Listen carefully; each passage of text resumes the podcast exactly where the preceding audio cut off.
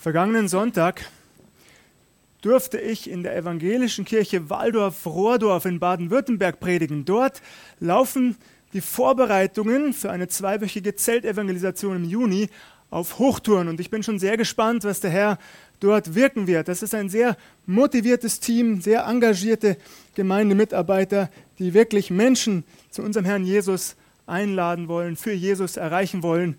Vielleicht denken wir auch hier an sie im Gebet. Warum sage ich das? Weil mir die dortige Kirchengemeinde das Thema für den vergangenen Sonntag schon Anfang Januar durchgegeben hatte und das Thema war das Gleichnis des barmherzigen Samariters. Und als ich dieses Gleichnis las, da war mir sofort klar, ich möchte über dieses Gleichnis auch hier in der Gemeinde Jesu in Waldkraiburg predigen. Nun habe ich mitbekommen, dass ihr vergangenen Sonntag eine Predigt zum barmherzigen Samariter gehört habt. Deswegen habe ich kurz überlegt, ob ich das heute gleich wieder machen solle. Nachdem ich die Predigt allerdings angehört hatte, stand für mich fest, ja, ich soll und ich darf auch, denn meine Predigt wird sich zu einem großen Teil von dem unterscheiden, was ihr vergangenen Sonntag gehört habt. Und das wenige, das sich überschneidet, habt ihr längst wieder vergessen. Manchmal, da stellen wir Menschen eine Frage, obwohl wir die Antwort bereits kennen. Auf dieses Muster stoßen wir in unserem Bibeltext im Lukasevangelium Kapitel 10, den Versen 25 bis 29 steht geschrieben. Und siehe, da stand ein Gesetzeslehrer auf, versuchte ihn und sprach, Meister, was muss ich tun, dass ich das ewige Leben ererbe? Er aber sprach zu ihm, was steht im Gesetz geschrieben? Was liest du? Er antwortete und sprach, Du sollst den Herrn, deinen Gott, lieben, von ganzem Herzen, von ganzer Seele und mit all deiner Kraft und deinem ganzen Gemüt und deinen Nächsten wie dich selbst. Er aber sprach zu ihm, Du hast recht geantwortet. Tu das, so wirst du leben.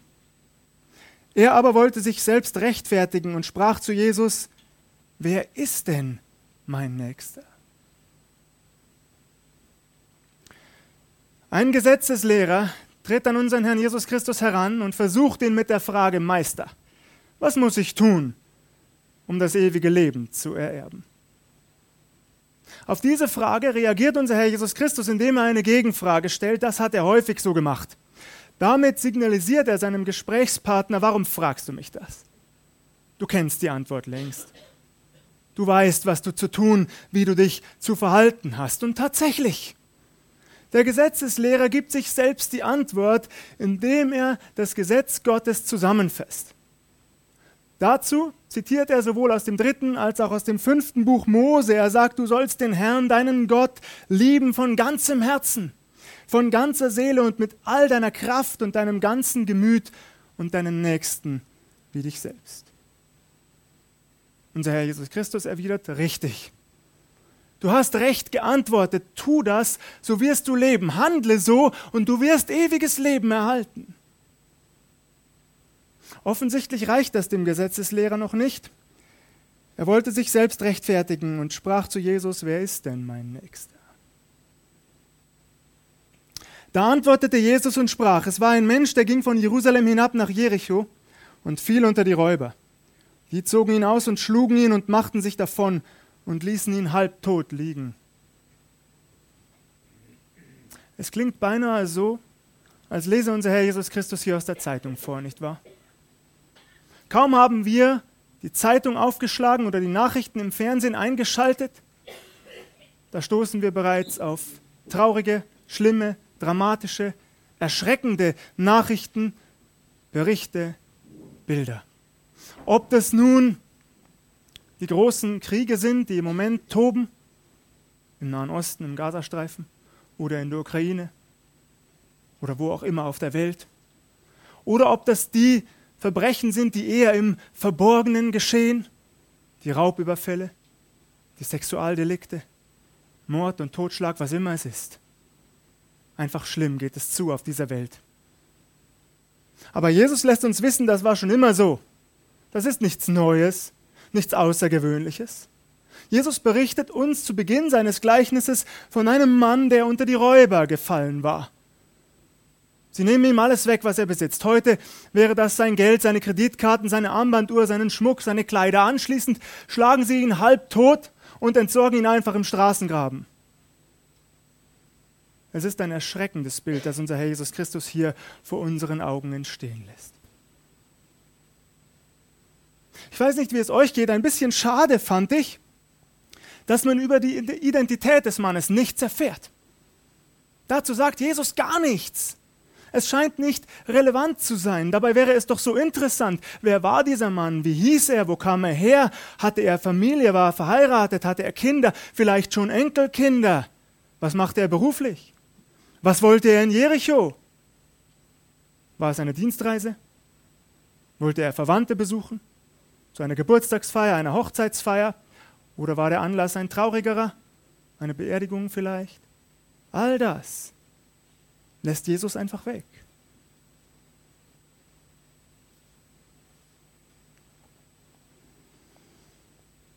Und da liegt er nun, halb tot geprügelt, im Straßengraben. Es traf sich aber, dass ein Priester dieselbe Straße hinabzog, und als er ihn sah, ging er vorüber Einige Zeit später, da lässt unser Herr Jesus Christus einen Priester vorbeikommen. Ein Mann Gottes, der die Gesetze und die Rechtsordnungen Gottes ganz genau kannte, der genau wusste, wie er sich eigentlich verhalten sollte. Aber Jesus sagt, dieser Priester, er sieht den Schwerverletzten im Straßengraben, oh, er nimmt die Not sehr wohl wahr, aber er wechselt die Straßenseite und geht einfach vorbei. Ein Mann Gottes. Seit jeher haben Bibelausleger darüber spekuliert, warum unser Herr Jesus Christus den Priester vorbeigehen lässt. Die einen sagen, der Priester habe einfach Angst gehabt. Immerhin hätten die Räuber noch in der Gegend sein können, nicht wahr? Sie hätten auch ihn überfallen, ihn halbtot prügeln können. Ist das eine Entschuldigung wohl kaum? Andere sagen, der Priester habe angenommen, dieser Mann, er sei bereits tot gewesen. Hätte der Priester ihn berührt, um das zu überprüfen, hätte er sich im schlimmsten Fall unrein gemacht und hätte eine Zeit lang seinen Dienst im Tempel in Jerusalem nicht verrichten dürfen. Ist das eine Entschuldigung? Aber natürlich nicht. Der Priester geht einfach vorbei. Desgleichen auch ein Levit, als er zu der Stelle kam und ihn sah, ging er vorüber. Erneut kommt ein Mann Gottes auf diesem Weg entlang. Auch dieser Mann Gottes sieht die Not. Auch dieser Mann Gottes geht einfach vorbei. Vielleicht habt ihr euch gefragt, was ist eigentlich der Unterschied zwischen einem Priester und einem Leviten? Ich habe mich das lang gefragt. Eigentlich ist die Antwort so einfach. Jeder Priester ist ein Levit, aber nicht jeder Levit ist ein Priester. So was bedeutet das? Sowohl die Priester als auch die Leviten stammen aus dem israelitischen Stamm Levi, daher auch der Name Levit. Die Priester waren darüber hinaus aber direkte Nachkommen Aarons, des Bruders von Mose. Während die Leviten, also man könnte sagen Tempeldiener, die Assistenten der Priester, das nicht unbedingt sein mussten. Das ist die Unterscheidung. Beide Gruppen verrichteten aber ihren Dienst am Tempel. Dazu waren sie berufen und ausgesondert worden. Das war ihre Aufgabe, eine heilige Aufgabe im Angesicht Gottes. Beide Gruppen, sie kannten das Gesetz gut. Und diese beiden Männer, die doch eigentlich die klassische Besetzung für die guten Rollen wären, sie versagen kläglich. Aus welchem Grund auch immer. Sie halten das Gebot Gottes nicht. Übrigens, dieses Gebot Gottes existiert natürlich heute noch, selbst in unserer Gesellschaft. Wir haben es allerdings genannt, unterlassen Hilfeleistung. Uns ist hoffentlich bewusst, wann immer wir einen Menschen am Straßenrand sehen, der dringend unsere Hilfe benötigt, aber wir gehen oder fahren einfach an ihm vorbei und überlassen ihn seinem Schicksal, da machen wir uns schuldig. Und auf unterlassene Hilfeleistung, da steht in unserer Gesellschaft eine Freiheitsstrafe von bis zu einem Jahr oder eine Geldstrafe. Uns ist das hoffentlich bewusst. Natürlich, das Gebot Gottes steht viel höher, dass wir uns damit auch gegen Gott und vor allem gegen ihn, den Schöpfer und seine Ordnungen versündigen. Noch etwas ist mir bewusst geworden, dass unser Herr Jesus hier zwischen den Zeilen sagt und doch sehr, sehr deutlich und sehr, sehr direkt. Priester und Levit, sie tragen die Maske des frommen äußeren Scheins mehr nicht. Sie haben nur eine Maske auf. Oh, Jesus sagt hier in seinem Gleichnis, du kannst dem Herrn deinem Gott. Am Sonntag im Heiligtum dienen, am Feiertag. Du kannst am Sonntag im Gottesdienst sitzen. Du kannst ihn mit deinen Lippen bekennen. Aber im Alltag ist es mit deinem Glauben nicht weit her. Dein Herz ist fern von ihm. Priester und Levit zeigen durch ihr Verhalten, dass ihr Glauben an Gott nicht sehr tief geht. Sie sind auf sich selbst bedacht, auf ihre Sicherheit, auf ihren Vorteil, auf Zeitersparnis, was auch immer es ist.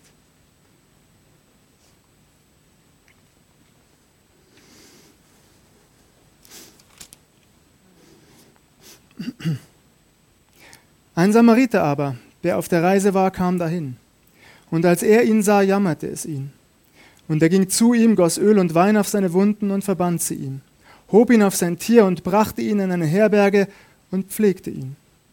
Am nächsten Tag zog er zwei Silbergroschen heraus, gab sie dem Wirt und sprach, pflege ihn, und wenn du mehr ausgibst, will ich dir es bezahlen, wenn ich wiederkomme. Als dritte und letzte Person lässt unser Herr Jesus Christus einen Samariter kommen. Das habe ich mir bildlich vorgestellt. Seine Zuhörer waren ja Juden, überwiegend Juden. Und ich glaube, dass ihnen nicht nur die Kinnlade heruntergeklappt ist, als Jesus einen Samariter des Weges kommen lässt, sondern dass ihnen regelrecht die Zornesröte ins Gesicht stieg, denn die Samariter, sie waren den Juden verhasst. Kein Jude wollte etwas mit einem Samariter zu tun haben. Die Samariter waren Teil einer religiösen Minderheit, einer Splittergruppe, heute würden wir sagen einer Sekte mit eigenem Heiligtum und theologischen Vorstellungen. Darüber hinaus, und das war fast noch der schlimmere Frevel, hatten sie sich mit den Nachbarvölkern eingelassen und vermischt. Der Begriff Samariter war im Judentum der damaligen Zeit zu einem regelrechten Schimpfwort geworden. Doch es ist ausgerechnet ein Samariter, ein Ungläubiger in den Augen der Juden, der genau nach dem Gebot Gottes handelt, der den Schwerverletzten sieht und nicht einfach weitergeht, sondern ganz im Gegenteil, der von seinem Reittier absteigt, in den Straßengraben springt auf seine Knie, der den Puls fühlt und die Wunden versorgt, indem er sie mit Öl und Wein begießt, das heißt reinigt und desinfiziert, indem er sie verbindet, anschließend den Schwerverletzten auf sein Reittier hebt, selbst geht er zu Fuß weiter und ihn in die nächste Herberge bringt. Dort pflegt er ihn bis zum nächsten Tag. Dann sagt er zum Gastwirt, pflege du ihn jetzt weiter. Der Gastwirt erhält zwei Silbergroschen, das sind zwei Tageslöhne, eine Menge Geld. Aber darüber hinaus sagt er noch, wenn du mehr benötigst, liste deine Ausgaben genau auf, ich werde dir alles erstatten, wenn ich wieder hierher zurückkomme. Was für ein unglaubliches Vorbild malt unser Herr Jesus Christus uns hier in dem barmherzigen Samariter vor Augen, nicht wahr? Wer von diesen dreien meinst du ist der Nächste geworden dem, der unter die Räuber gefallen war? Er sprach, der die Barmherzigkeit an ihm tat. Da sprach Jesus zu ihm, so geh hin und tu desgleichen. Abschließend fragt unser Herr Jesus Christus den Gesetzeslehrer, wer glaubst du, war der Nächste dem, der unter die Räuber gefallen war? Der Gesetzeslehrer kennt die Antwort, aber er umschreibt sie, es klingt fast ein wenig abfällig, denn, denn das Wort Samariter, das bekommt er nicht über die Lippen, das schafft er nicht. Er sagt, der, der die Barmherzigkeit an ihm tat. Nun, so oder so, die Antwort bleibt richtig. Jesus bestätigt das. Und er sagt, so geh hin und tu desgleichen. Aufgrund dieser Handlungsaufforderung unseres Herrn Jesus Christus befürchte ich, je länger ich darüber nachdenke, desto mehr, dass wir dieses Gleichnis sehr oft verkürzt haben und dass es bis heute verkürzt wird dass wir daraus in Anführungszeichen die bloße Beispielgeschichte machen, so sollen wir uns auch verhalten. Wo immer wir einen Menschen in Not sehen, sollen wir ihm sofort zur Hilfe kommen. Und ja, das ist natürlich richtig. Bitte missversteht mich nicht. Aber mir ist klar geworden in den vergangenen Wochen, als ich intensiv über dieses Gleichnis nachgedacht und gebetet habe, das ist, wenn überhaupt, erst der zweite Schritt. Und ich habe gemerkt, etwas fehlt bei dieser Auslegung. Es wäre eben viel zu kurz gegriffen, würde man daraus sofort die bloße Beispielgeschichte machen, denn das stimmt nicht. Und ich habe den Herrn gebeten, bitte zeig mir die richtige Auslegung. Ich merke und ich spüre, ich will das so nicht sagen, ich will nicht gleich in dieses Beispiel einsteigen und eine Gut-Mensch-Geschichte daraus machen. Denn es muss doch um dich gehen, Herr. Es geht doch immer um Jesus. Und dann habe ich angefangen bei Google zu suchen. Und da findet man eine ganze Menge zum barmherzigen Samariter. Aber dann fiel mein Blick auf eine Predigt bei YouTube. Und ich hatte sofort den starken Eindruck, Benny, du kannst alles andere beiseite lassen, hör dir jetzt diese Predigt an. Und ich habe das getan. Es war ein begabter junger Prediger, ich dachte immer, ich sei der Beste. Na gut. Spaß. Spaß beiseite, dem Herrn die Ehre, dem Herrn allein die Ehre. Jedenfalls habe ich mir diese Predigt angehört und sie war fantastisch. Und ich wusste, warum mich der Heilige Geist dahin geführt hatte, weil das genau das war, wo, wovon mein Herz wusste, dass es richtig ist, aber ich konnte es nicht greifen und nicht in Worte fassen. Denken wir zurück an die Ausgangsfrage des Gesetzeslehrers. Er hatte unseren Herrn Jesus gefragt, was muss ich tun, Meister, um ewiges Leben zu erhalten? Das ist die Frage. Und die Antwort gab er sich selbst. Er sagte, du sollst den Herrn, deinen Gott lieben, mit allem, was du bist und hast, mit deiner ganzen Kraft, mit deinem ganzen Sein und deinen Nächsten wie dich selbst. Und Jesus sagt, richtig, wenn du das tust, dann wirst du leben. Du wirst ewig leben. Der Gesetzesgelehrte geht einfach darüber hinweg. Ist euch das aufgefallen? Er will sich dann einfach nur rechtfertigen. Er setzt voraus, ja, das tue ich ja, Jesus. Jetzt sag mir nur noch, stimmt meine Meinung, sind die Nächsten, die Namen, die ich im Kopf habe, sind das auch meine Nächsten? Bestätig mir das einfach, dann kann ich in Frieden meines Weges ziehen. Er merkt überhaupt nicht, dass die Messlatte von unserem Herrn Jesus Christus so hoch gelegt ist, dass er sie gar nicht erreichen kann. Und übrigens auch keiner von uns. Denn keiner von uns liebt auf diese Art, weder Gott noch seinen Nächsten. Keiner liebt so vollkommen, keiner liebt so radikal, keiner liebt so bedingungslos, keiner liebt so selbstlos, keiner von uns. Und was bedeutet das, wenn wir diesen Gedankengang konsequent fortführen? Das bedeutet, keiner hier bekommt ewiges Leben. Oh, wie erschreckend ging mir das auf, als der Heilige Geist mir das gezeigt hat durch diese Predigt. Keiner von uns bekommt ewiges Leben. Hm. Zumindest nicht aufgrund eigener Leistung. Nicht aufgrund eigenes Verdienstes, nicht weil wir so gut und so toll sind, nicht weil wir jeden Tag älteren Damen die Tür aufhalten oder sie über die Straße führen. Nein, keiner von uns bekommt ewiges Leben aufgrund eigenes Verdienstes. Niemand in diesem Raum und keiner außerhalb davon. Ewiges Leben ist ein Geschenk. Und auf einmal, da sah ich mich selbst in diesem schwer verletzten Mann im Straßengraben und vielleicht erkennst du dich auch wieder in diesem Mann. Und du merkst, du kannst dich nicht an deinen eigenen Haaren herausziehen aus dem Sumpf der Schuld und Sünde, so wie der Baron Münchhausen das versucht hat. Es klappt nicht. Es funktioniert nicht.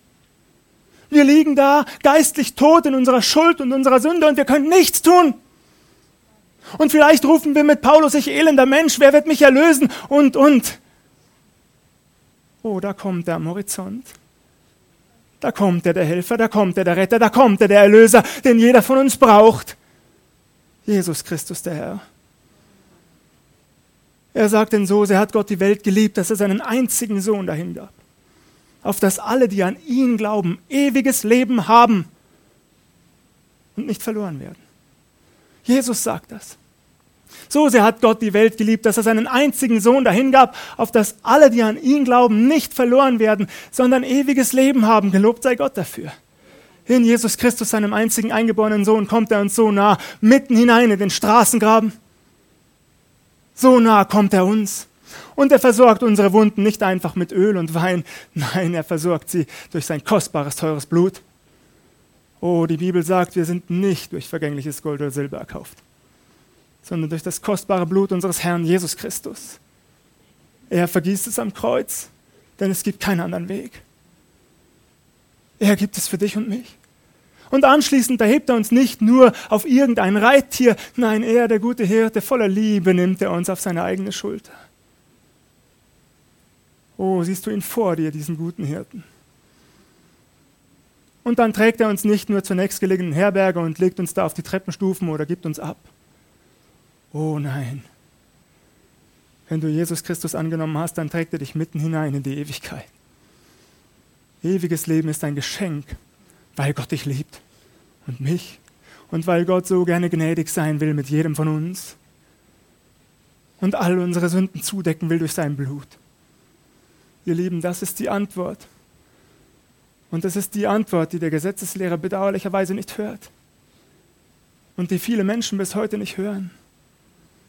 Die dieses Gleichnis so schnell übergehen und so tun, als ginge es nur darum, wie wir uns verhalten. Oh nein. Im, Grund, Im, Grunde ja, aber es geht darum, dass wir uns richtig verhalten, dass wir einsehen, wir sind verloren ohne Jesus. Es gibt keinen anderen Weg zu Gott. Alle anderen Wege sind Irrwege, sind Sackgassen, sie führen nirgendwo hin, außer in die Verlorenheit. Nicht alle Wege führen nach Rom, nicht alle Wege führen zu Gott. Es gibt nur einen Weg, sagt die Bibel. Jesus sagt, ich bin der Weg und die Wahrheit und das Leben. Und vielleicht sitzt du heute hier und du merkst das. Du merkst, im Grunde bist du genauso selbstgerecht wie dieser Gesetzesgelehrte. Oh, du darfst umkehren. Du darfst. Jesus will auch dich retten. Jesus will dir ewiges Leben geben. Und alles, was du tun musst, ist, erkenne ihn an als Herrn und Erlöser, mehr nicht. Sei nicht der Priester, sei nicht der Levit. Sitz einfach nicht nur hier im Gottesdienst und denk, damit sei alles getan. Komm zu Jesus und folge ihm nach jeden Tag. So, und jetzt, ihr Lieben, jetzt tun wir den zweiten Schritt weil unser Gott in seinem Sohn Jesus Christus alles getan hat, was nötig war und was überhaupt möglich war, um uns zu erlösen. Deshalb sollen auch wir uns investieren in andere Menschen, damit auch sie die Liebe Gottes erleben und spüren können und Jesus Christus nahe kommen. Das ist doch hoffentlich die Motivation, warum wir handeln. Oder nicht? damit Menschen Jesus erleben und erfahren können. Darum geht's. Damit auch sie ewiges Leben haben können. Und jetzt fragst du, ja, wie geht das? Wie sieht das praktisch aus? Der wichtigste Schritt auf diesem Weg ist das Gebet. Dass wir die Menschen, die uns lieb und teuer sind, vor Jesus Christus bringen, vor den Thron des allmächtigen Gottes. Ich weiß nicht, ob du das bereits tust. Ich tue es jeden Tag.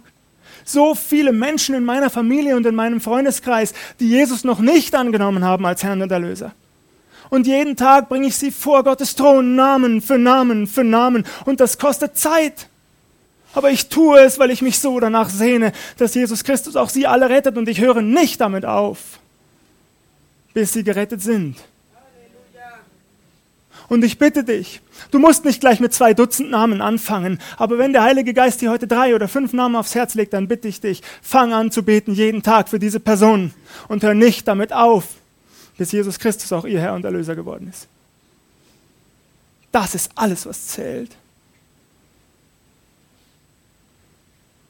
Aber natürlich gibt es auch andere praktische Wege, wie wir Menschen von unserer Motivation erzählen können. Vielleicht legt dir der Heilige Geist gerade deine ältere Nachbarin aufs Herz. Das kann ja sein. Nur ein Beispiel, aber möglicherweise. Sie hat seit längerem Probleme. Sie kann nicht mehr alleine einkaufen. Du könntest einmal die Woche mit ihr zum Einkaufen fahren wir die Einkäufe tragen. Was für ein Zeichen wäre das? Was für ein Zeugnis wäre das? Und welche Wege würde der Herr ebnen, um von ihm zu erzählen? Vielleicht liegt dir dein Arbeitskollege auf dem Herzen. Er baut gerade ein Eigenheim, er macht vieles in Eigenleistung. Du kannst ihm helfen, weil du handwerklich begabt bist. Ich mach dir Mut, tu es! Welche Türen öffnet Gott, wenn wir bereit sind, Zeit, Kraft und eventuell auch Geld zu investieren in die Hilfe für andere Menschen? Welche Türen öffnet Gott? Und es gibt so viele Beispiele in unserem Alltag, weil er sie retten will, all die Menschen um uns herum. Und ich mache uns Mut, denken wir darüber nach. Aber es kommt noch etwas hinzu. Ich glaube, dass der Mann in Jesu Gleichnis namenlos, identitätslos bleibt, weil es nicht nur um die Menschen geht, die wir bereits kennen, die uns bereits lieb und teuer sind. Jesus sagt, es ist völlig egal, wer das ist. Es ist völlig egal, wo er herkommt. Es ist völlig egal, wie viel Geld er hat. Völlig egal, welche Hautfarbe. Du wirst auf deine Aufgabe stoßen, auf deinen nächsten treffen. Für dich kommt es nur darauf an, dass du offene Augen hast, offene Ohren und ein offenes Herz, um auch diesen Menschen mit der Liebe Gottes zu erreichen. Getrieben von der Motivation, dass möglichst viele Menschen von Jesus hören als einzigen Weg zu Gott. Und plötzlich, als ich das begriff oder wieder begriff, da weitete sich mein Horizont und ich sah all die Menschen vor mir, die ich bisher übersehen hatte oder kaum wahrgenommen hatte. Und es gibt so viele. Und wo ich mich auch gefragt habe, wären diese Türen hier überhaupt offen für diese Menschen? All die Menschen, die die Sehnsucht ihres Herzens füllen mit Drogen und Alkohol, weil sie den einzigen Weg noch nicht gefunden haben. Würden wir sie reinlassen? Würden wir uns wünschen, dass auch diese Menschen zu Gott kommen, zu Jesus Christus, dem Herrn? Wie sieht das aus? Wer ist dein Nächster? fragt Jesus. Jeder ist es. Und insbesondere jeder, der Jesus Christus noch nicht kennt. Weil ewiges Leben gibt es nur durch ihn. Gelobt sei Gott dafür. In aller Ewigkeit. Im Namen Jesu. Amen.